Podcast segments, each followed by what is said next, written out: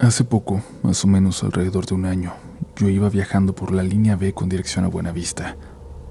Me subí desde la terminal Ciudad Azteca por lo que alcancé un lugar en el asiento individual, el que va pegado al final del vagón. Conforme avanzábamos se fue llenando y pocos después se subió un señor, ya mayor con bastón, por lo que le cedí mi asiento. Al estarse acomodando me di cuenta de que le faltaba el dedo índice de la mano derecha. No le di mucha importancia hasta que vi la mano de la chica que se detenía del mismo tubo que yo, su mano junto a la mía. También le faltaba el dedo índice. Eso ya me pareció mucha coincidencia, y lo peor fue que al mirar disimuladamente a las demás personas, a todos los demás en el vagón, noté que a todas, y cada una de ellas, les faltaba el dedo índice de la mano derecha. Lo verdaderamente perturbador fue notar que todas miraban fijamente mi mano, con la que me detenía del tubo. Al llegar a la siguiente estación bajé rápidamente, y desde entonces nada similar me ha vuelto a ocurrir. Muy buenas noches comunidad. Como siempre quiero agradecerles por dejarnos llegar a ustedes con las siguientes historias de horror, de lo paranormal y de lo inexplicable. En esta ocasión nos vamos a centrar en un tema que nos parece muy especial, enigmático, un escenario más bien. En este episodio vamos a hablar de experiencias sobrenaturales sucedidas en el metro de la Ciudad de México, un lugar cargado de energías, creas o no en lo paranormal. Un lugar que cualquier persona que haya visitado esta ciudad conoce y sabe lo extraño que puede llegar a ser, lo extraño que se puede llegar a sentir. Es momento entonces, comunidad, de dejarse llevar por los siguientes relatos de la noche.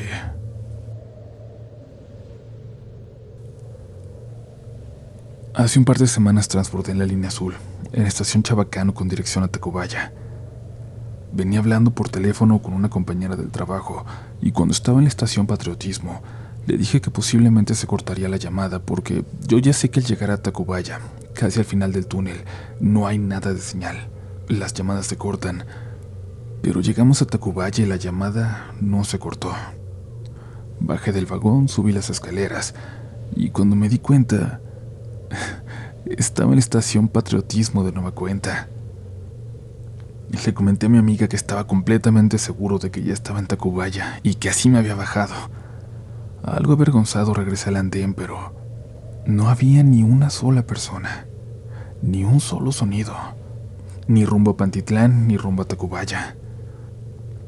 Entré en pánico y le dije que estaba en patriotismo de nuevo, pero que no había gente, que me sentía muy extraño. Pasó el metro, pero venía vacío. Todos y cada uno de los vagones. Lo abordé aún desconcertado. Llegando a Tacubaya también noté que no había ni una sola persona y para quienes conocen esa estación sabrán que siempre está llena. Toda la línea lo está, y más a las 11 de la noche, pero no había nadie. Subí las escaleras, los locales estaban cerrados. Estaba a punto de ponerme a llorar cuando escuché el sonido de los torniquetes. Volteé y vi a un policía. Y luego cómo comenzaba a bajar gente por las escaleras. Respiré, le dije a mi amiga que la llamaba después y salí corriendo de ahí, de la estación de la que, en algún momento, sentí que no iba a poder salir.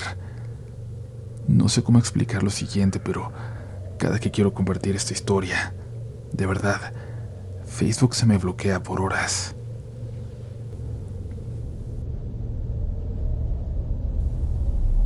Hola comunidad, quiero comentarles antes que nada que yo no sigo tantos relatos de la noche me gusta mucho, pero me dan muchísimo miedo las historias. Toda mi vida la he intentado vivir lo más alejado que puedo de lo paranormal.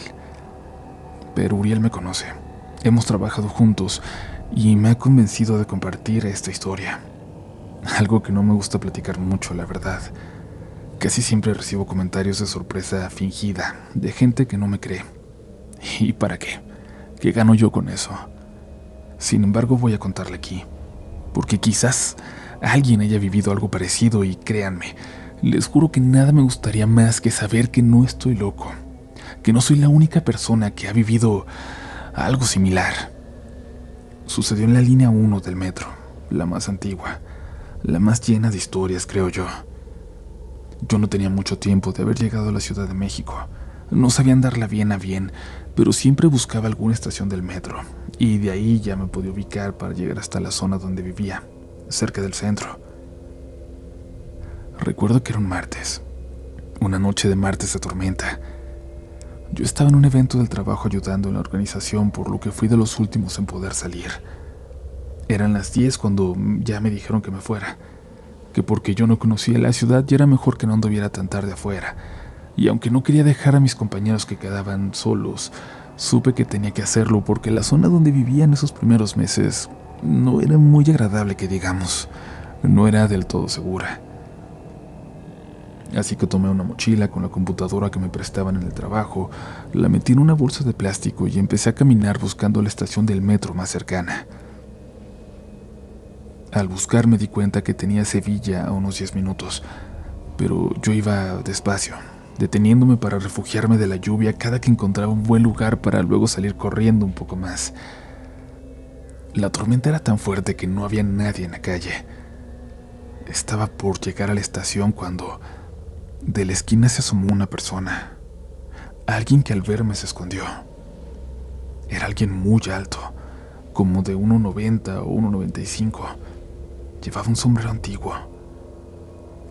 Luego vi que una persona más, esta un poco más baja que yo, se asomaba también como para verme y luego volver a esconderse. Yo soy extremadamente paranoico. No me quería arriesgar a que me asaltaran, y menos empezando un trabajo menos llevando la computadora que no era mía y donde tenía todo el trabajo pendiente de varias semanas. No, no había forma. No me podían asaltar. No me iba a arriesgar. Me di la vuelta y caminé para rodear toda la cuadra y llegar por el otro lado a la estación, pero iba volteando cada ciertos metros.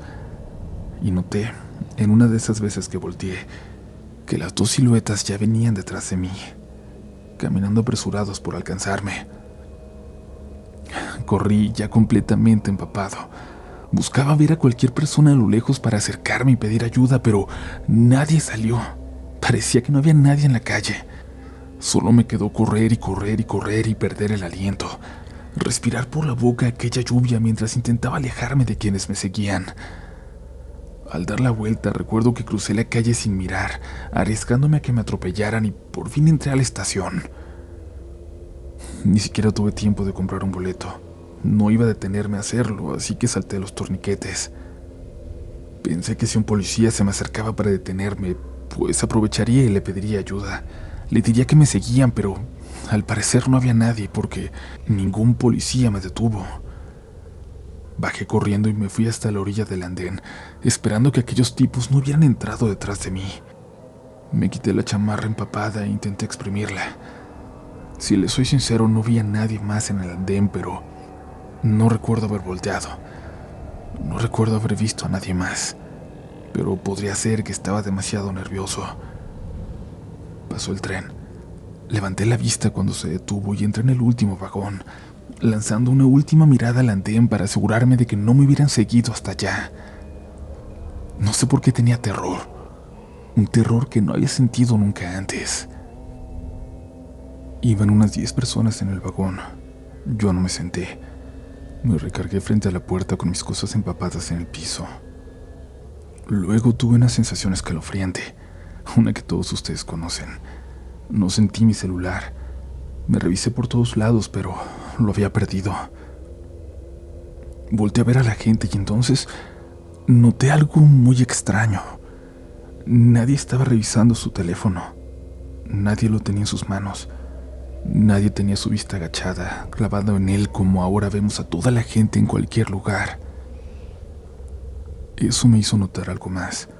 Al observarlos, al joven de unos 20 años que parecía regresar de la escuela tarde, a la mujer con su hija adolescente que me veía con extrañeza, a la pareja de ancianos al fondo del vagón que viajaban en silencio pero tomados de la mano, a todos los demás.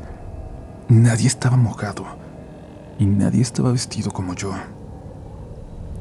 Sus ropas eran, y esto lo puedo jurar porque lo observé por detenimiento por minutos, Sus ropas eran claramente muy viejas, de otra época.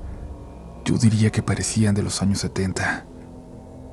Sentí algo en mi cabeza, en todo mi cuerpo, como si estuviera entre dos imanes con polos iguales, dos imanes gigantes que me mantenían en medio como flotando. Cuando se abrió la puerta en la siguiente estación salí casi aventándome, deprisa intentando respirar. El metro avanzó de inmediato y me dejó ahí, parado en aquel andén. Un policía se me acercó corriendo y cuando llegó solo me vio, sin decir nada. Parecía que estaba a punto de preguntarme algo, pero no me dijo nada. Solo me veía y luego se alejó. Se quedó viéndome unos cuantos metros. Pasó otro metro, y antes de subir observé con detenimiento a la gente dentro. Respiré tranquilo cuando vi que todos, sin excepción, estaban clavados en su celular. Y entré. Esto fue una experiencia horrible que pronto intenté olvidar, que atribuía los nervios de la noche al cansancio, al haber corrido tanto para escapar de lo que vi. Sin embargo, tiempo después, por algo del trabajo, hablamos con una persona que era una especie de bruja blanca, una mujer con gran conocimiento de las energías, de las auras, y ella me vio muy preocupada. Después de que terminamos lo que íbamos a hacer, me llamó a mí solo para comentarme algo, para decirme que hiciera mucha oración. Se veía muy interesada en que siguiera al pie de la letra sus instrucciones. Después de insistirle en que me dijera por qué, me dijo que vio a la muerte en mí. Una muerte violenta en mi destino, pero en el pasado. Que todo le decía que yo debía haber muerto tiempo atrás, más o menos un año. Y yo, no sé por qué, inmediatamente pensé en aquella noche, en aquellos tipos que me siguieron. Sin embargo, como se imaginarán, no hay nada en esa historia que me quede claro. Nada que pueda explicar. Seguimos por aquí, comunidad, y te agradecemos mucho que sigas escuchando, que te suscribas si no lo has hecho y por supuesto tengo que hacer mi comercial, que compres mi libro de cuentos de terror que encontrarás en la librería más cercana a ti o en cualquier librería en línea en la que tú confíes más, ahí va a estar. Respecto a las historias de esta noche, pues la verdad es que recibimos más de las que creíamos cuando les pedimos sobre el metro. Hay muchas historias escalofriantes que se desarrollan ahí, así que yo creo que lo más seguro es que tendremos que hacer una segunda parte. Tú comparte este episodio, coméntalo, valóralo bien, para así darnos cuenta si quieres la segunda edición pronto. Por nosotros lo haríamos la próxima semana, pero es importante saber su opinión. Mientras tanto, te dejamos con la pregunta. ¿A ti te ha pasado algo paranormal o aterrador en el metro? Es hora de continuar con más historias esta noche.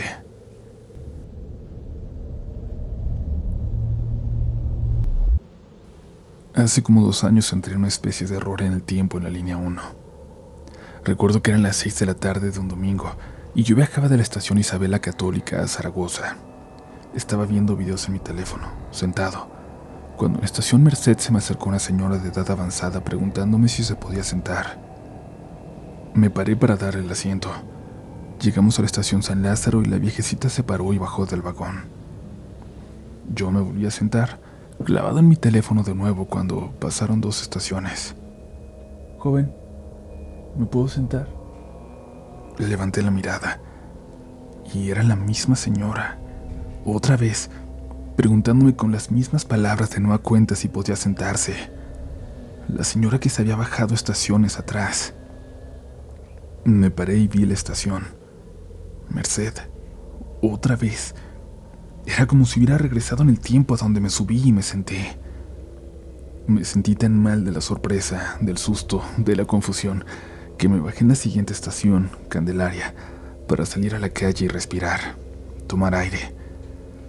Me compré una coca y regresé al metro porque tenía cosas que hacer, pero hasta la fecha no logro asimilar qué fue lo que pasó.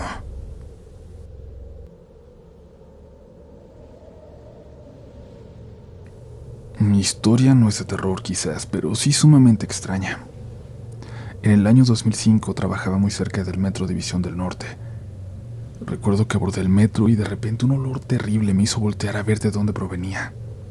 La gente se hacía un lado para que pasara un vagabundo con un costal en la espalda.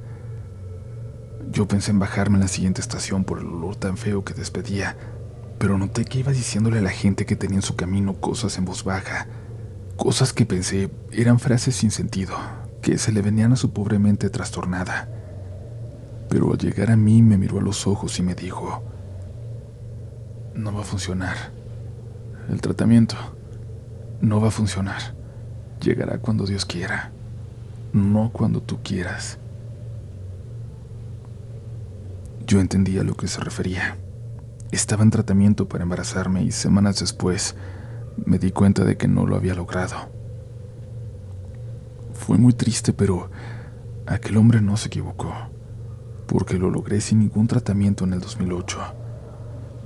Después supe que lo conocían como el vidente del metro, pero jamás lo volví a encontrar. Esto sucede curiosamente en estas fechas del año pasado todo comienza un día normal en mi rutina, un día que parecía completamente normal. Yo soy oriundo de Iztapalapa, para ser más preciso de la zona del Cerro de la Estrella, zona que por cierto está llena de mucho misticismo, situaciones afines a la temática de relatos de la noche, pero en fin, mi historia es la siguiente. Yo todos los sábados acostumbro subir corriendo el Cerro de la Estrella, como actividad física y recreativa. En ocasiones terminando, Suelo tratar de relajarme y meditar por ahí, y esa vez no fue la excepción. Para los que no conocen la zona, debo decirles que tiene una topografía peculiar, pues a lo largo de este cerro se encuentran diversas cuevas, y se puede llegar a generar una atmósfera tétrica, ya que incluso en este lugar se encuentra una de las tantas cuevas del diablo. Pero esta tiene una peculiaridad. Realmente es bastante profunda, e incluso hay desapariciones documentadas, por lo cual se ha prohibido su acceso. Yo me encontraba recorriendo esta zona y el comienzo de esta aventura sucede en el momento cuando recién estaba por ingresar a una de tantas cuevas, pero tan rápido como puse un pie dentro de ella, desde las entrañas de ella emergió un animal, un perro enorme, sin rasgos propios de alguna raza, pero sí un tamaño musculatura realmente impresionante de un color negro tan profundo como la oscuridad de aquella cueva. Pero lo que realmente era asombroso era su mirada, unos ojos brillantes entre verde y azul que me consumían, que llevaban hacia ellos absolutamente toda mi atención. Duré unos segundos sin poder dejar de verlos, sin poder voltear a otra parte, hasta que de alguna forma recuperé la conciencia, hasta que caí en cuenta de que eso que estaba viendo no podía ser normal. Me di cuenta que incluso me estaba dando sueño, como si fuera a caer dormido, por lo que en ese momento de lucidez salí apresuradamente del lugar. Como cualquier persona que vive una situación extraña, hice un esfuerzo sobrehumano para encontrar una explicación que convenciera a mi cerebro de que nada paranormal acababa de pasar. Pero a lo largo del día sentí el acecho de de aquella criatura. La sentía cerca de mí, como si hubiera salido de la cueva para seguirme de cerca. En algún momento tuve que ir a comprar unas cosas para hacer de comer. Fui al mercado que está cerca de mi casa. Estaba comprando verduras, quizás un poco disociado por todo lo que daba vueltas en mi cabeza, cuando de pronto vi un perro que se acercaba directamente a morderme en la pierna. Salté para quitarme, pero de pronto noté que no había nada. Ningún perro. Parecía que todo era parte de mi imaginación. Sin embargo, vi asustada a la señora que atendía el puesto. Le pregunté qué pasaba y me dijo que ya no veía al perro que se me había echado encima, pero que me cuidara porque seguramente seguía por ahí. De pronto no podía recordarlo. No podía ver al perro en mis recuerdos, solo la sensación de miedo al sentirlo cerca, al sentirlo acercarse. Solo podía ver la silueta del perro que había visto horas atrás en el Cerro de la Estrella. Me obligué a no pensar más en eso. Soy una persona que tiende a mal viajarse con sus pensamientos, a tener mucha ansiedad, así que me esforcé por dejar de pensar en ello. Ese mismo día por la noche me dirigí a casa de mi novia. Iba en el metro. Me tocaba transbordar en Atlalilco para la línea 12. Ya estaba mentalizado para hacer ese transbordo eterno y para mi sorpresa, no servían las bandas eléctricas. Opté por no amargarme y caminar con la mejor disposición, pero hay un punto donde este trayecto se vuelve realmente largo. Parece que vas perdido en medio de la nada, de un pasillo eterno, y más a esa hora. Fue difícil no volver a mis pensamientos aterradores en ese lugar, por todo lo que había vivido en el día. Me iba repitiendo a mí mismo, no pienses cosas feas, no pienses cosas feas. Pues en ese momento, perdido en lo más profundo del metro, en las entrañas de la ciudad, sería el lugar más inoportuno para tenerlas de nuevo en mi mente. Por más que intenté no pensar, el corazón se me estremecía al escuchar un sonido al fondo del pasillo, detrás de mí, como si fueran las pisadas de un animal acercándose. Quienes tienen mascotas saben exactamente a qué sonido me refiero, pero estas eran lentas, pesadas. Cuando volteé, lo vi de nuevo, al fondo, la misma silueta de la cueva, la que me había techado durante todo el día. En ese momento solo había dos escenarios en mi cabeza y los dos desesperanzadores. O algo me había seguido desde la cueva, algo había sido liberado de alguna forma por mí, o estaba perdiendo la razón.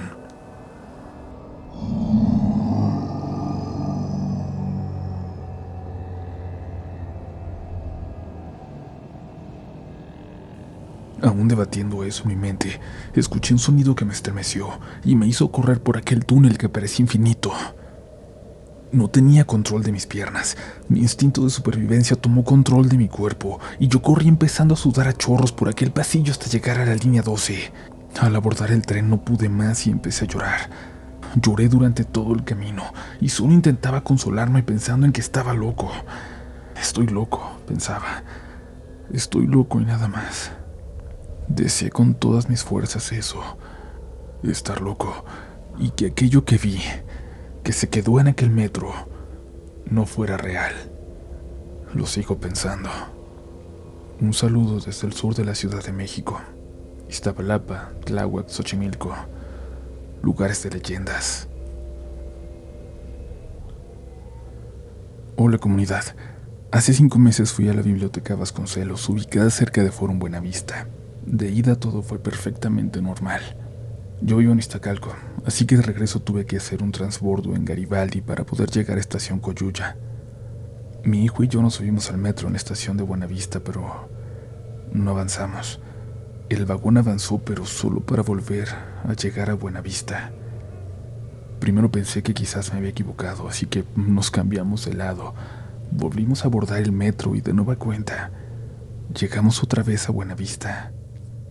Lo volvimos a intentar dos veces más, en ambas direcciones, y volvíamos siempre a la misma estación. Si intentaba salir no encontraba la salida porque me llevaba donde mismo, a los andenes. De pronto parecía imposible salir de ahí. Yo estaba asustada, llorando, pero nadie me hacía el menor de los casos. La gente parecía ignorarme. Vi a un policía a lo lejos, pero su uniforme era de color azul claro como los que yo había visto en películas viejas. Le hablé, pero ni siquiera me volvió a ver, mientras le ayudaba a pasar una señora con una carriola vieja, de metal. Una señora con un peinado que yo reconocía. Era como los de las fotos de cuando mi mamá era joven. Le hablé a la señora esperando que al menos ella me ayudara, pero tampoco me respondió. Mi teléfono estaba apagado. No lo podía encender aunque yo sabía que lo llevaba con suficiente batería. Lo había visto cargado cuando miré la hora antes de subir, cuando eran las 2.13 de la tarde, la hora en que le avisé a mi hermana que ya íbamos en camino. Mi desesperación fue total. Sentí que había pasado mucho tiempo ahí sin poder avisarle a nadie. Mi hijo me empezaba a decir que tenía hambre, que ya nos fuéramos de allí, que estaba cansado, y yo intentaba que no se diera cuenta del terror que estábamos atravesando. Busqué las escaleras una vez más, pero nada. Así que me decidí. Intentaré abordar el metro una vez más y esta vez iría en él fuera donde fuera que me llevara. No me iba a bajar. Íbamos caminando hacia el andén cuando se cruzó un muchacho que subía, muy delgado. Me chifló para llamar mi atención y luego dijo algo. Flaca, es por acá. Sube y camina a la derecha. Y ahí ya para Coyuya. Sin pensar hice caso. Subí. Caminé a la derecha. Tomé el vagón y por fin llegamos a Coyuya, donde volví a respirar, donde sentí que había regresado a la vida. Al ver la luz al final de las escaleras, al escuchar el sonido que hace el semáforo del metrobús, sentí una paz, un alivio infinito que me hizo abrazar a mi hijo. Tomé mi celular, esperando tener decenas de llamadas o mensajes, pero eran las 2.20. Solo habían transcurrido siete minutos. Para mí habían sido horas. Aunque no vi su rostro, sé que la persona que me crucé, la que me dijo cómo salir, era mi hermano, fallecido siete años atrás. Su ropa era la misma que vestía en su funeral. Ese silbido lo reconocía y solo él me llamaba flaca. No sé qué fue lo que pasó, pero al menos yo sé que no es un sueño, aunque lo parezca. Después de aquella tarde he tenido muchos sueños que terminan volviéndose realidad. He visto cosas que los demás no pueden ver y bueno, creo que ya les contaré más de lo que ha sucedido a raíz de este suceso en el metro.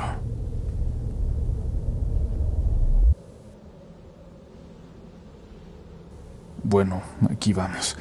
No podría decir que mi experiencia es realmente paranormal, pero sí extraña y me sucedió en este año, apenas hace algunos meses atrás, querida comunidad Relatos de la Noche. Había escuchado mucho que en la estación La Raza del metro de la Ciudad de México algunos usuarios se sentían en un backroom, sentían vibras muy pesadas y veían cosas extrañas o que hasta el tiempo se congelaba. Un día en que yo tomé el transbordo de la línea roja a la amarilla, justo en Instituto del Petróleo, ya que iba a Pantitlán, o sea, hasta la base. Esperé a que llegara el metro en el andén y antes de que llegara me comencé a sentir algo cansado, luego mucho, de la nada y posteriormente sentí una punzada en la nuca para luego dolerme la parte de las sienes. Ahí pensé que era todo por el estrés que traía de la semana y por muchos problemas personales. Pero el metro llegó, subí al vagón y fueron solamente dos estaciones para la raza. Al llegar ahí mi dolor creció y lo que hice fue apretarme un poco más arriba del tabique de la nariz. Cerré mis ojos y traté de relajarme. Sentí cuando el metro se detuvo. Por un momento mi música se dejó de escuchar en mis audífonos. Tras ello, abrí los ojos y se los juro que lo siguiente no es inventado. Toda la gente del vagón me estaba viendo directamente, con una mirada muy, muy pesada. Algunos tenían una sonrisa extraña que me generó muchísima incomodidad. No tardé más de unos cuantos segundos en bajar la mirada, cerrar mis ojos hablar conmigo internamente para calmarme hasta que me atreví a abrirlos de nuevo. Al levantar la mirada vi que estaba justo a una estación de llegar a mi destino, Hangares. A partir de ahí, siempre hay algo que me genera esa estación. Siento que algo me trataron de decir en aquella ocasión o que quizás fue un fallo en la realidad. Tal vez mi depresión y mi mente me jugaron una broma. Siempre que paso por ahí, me genera un cansancio y dolor de cabeza completamente imposibles de explicar.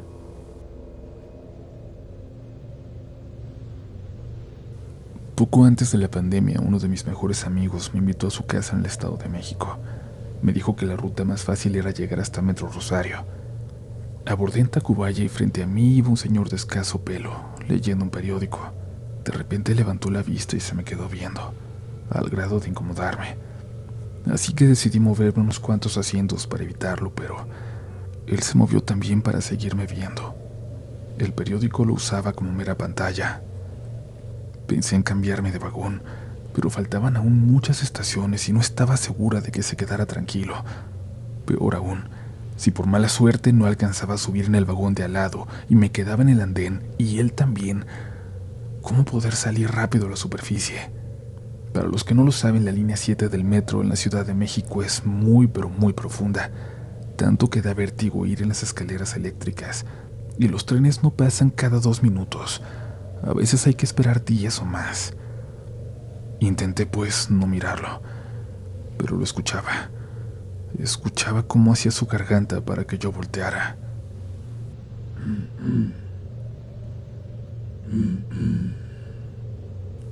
Dos estaciones antes de mi destino, vi que finalmente se bajó y sentí alivio. Lo raro es que en lugar de dirigirse a la salida, dio media vuelta, miró hacia dentro del tren y me lanzó una mirada, señalando con sus dedos índice y medio hacia mí, luego sus ojos, y de nuevo hacia mí como diciendo, te estoy vigilando. No sé, pero no lo vi caminando en dirección a la salida sino como si fuera adentrarse en los túneles.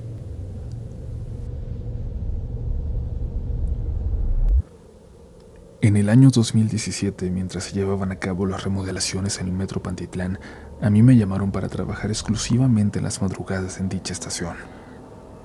Por la tarde, cuando pregunté a qué parte de la estación tenía que llegar, solo me comentaron que bajara por unas escaleras y que ahí estaba montada una bodega provisional pero si han estado ahí o les han contado, en esta estación hay demasiadas escaleras y por lo tanto, como era de esperarse, bajé por las equivocadas. Cuando bajé vi trabajando a un hombre. Era robusto, tenía las facciones muy marcadas. Trabajaba sin chaleco ni casco, ni siquiera tenía camiseta puesta. Supuse que era por el calor sofocante que de pronto llegaba. Incluso la iluminación era muy baja. Me dirigí a él y después de saludar, le pregunté si conocía la ubicación de las bodegas. Solo volteó, me miró y me dijo en un tono muy convencido, un rotundo no. De momento pensé en que estaba de mal humor y me dije a mí mismo, ni hablar, eso pasa por andar de preguntón. Saqué de mi bolsa mi teléfono y mandé un mensaje a un compañero. Ya llegué. ¿En dónde están? Menciono lo del mensaje porque es importante para lo que a continuación ocurrió, pues mientras esperaba respuesta seguí observando a ese hombre que trabajaba ahí, que parecía tan enojado pero concentrado en lo suyo. Todo cambió cuando al estar mirándolo al fondo, comenzaron a pasar personas. Iban cargando cosas en sus cabezas. Por la escasa iluminación las veía muy poco y además noté algo muy raro Todas esas personas, que eran alrededor de 15, tenían la misma estatura, aproximadamente 1,30. En ese momento el calor ya era insoportable. El ruido que hacía el hombre que trabajaba con una pala lastimaba mi oído. Yo pensaba en si eran niños aquellos que estaban al fondo, pero bueno, ¿quién deja niños trabajar en un lugar así? Y además casi llegada la medianoche. Mis dudas cada vez eran más. Saqué de nuevo mi teléfono y nada, aún no me respondían. No tardé ni 10 segundos en revisar mis mensajes cuando, al mirar a aquel hombre de nuevo, su cara había cambiado por completo. Su nariz era más larga, sus facciones más marcadas. Parecía como si mostrara los dientes a causa del enojo.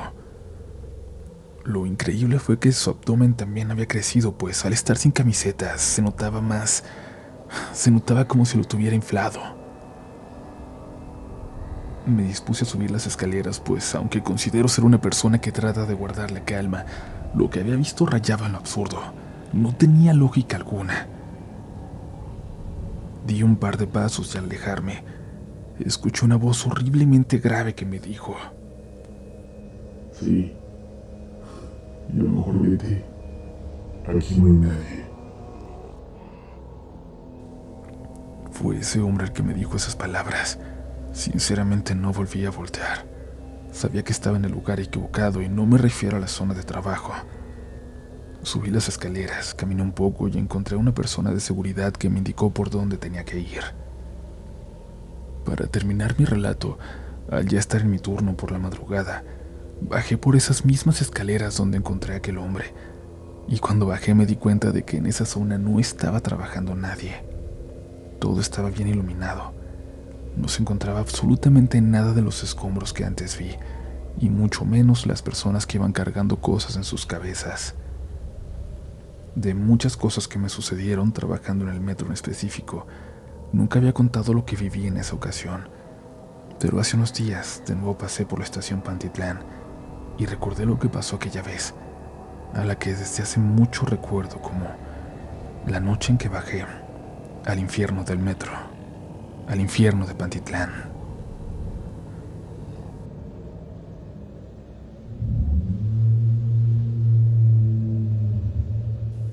Millones de personas toman el metro de la Ciudad de México cada semana, sin imaginar el mundo extraño que les rodea. Quizás tú seas una de ellas. Quizás escuches este episodio mientras te mueves por las entrañas de esta ciudad. Si ese es el caso, esperamos que puedas salir de ahí, que regreses a casa sin ninguna historia terrible por contar. Si no, esperamos que al menos logres sobrevivir esa prueba que te pone la vida y así nos puedas contar tu experiencia. Quizás tú seas el siguiente protagonista de Relatos de la Noche.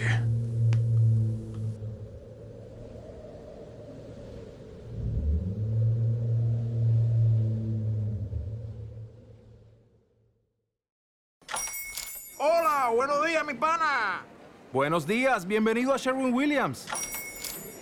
¡Ey! ¿Qué onda, compadre? ¿Qué onda? Ya tengo lista la pintura que ordenaste en el ProPlus app. Con más de 6.000 representantes en nuestras tiendas listos para atenderte en tu idioma y beneficios para contratistas que encontrarás en aliadopro.com. En Sherwin Williams somos el aliado del PRO.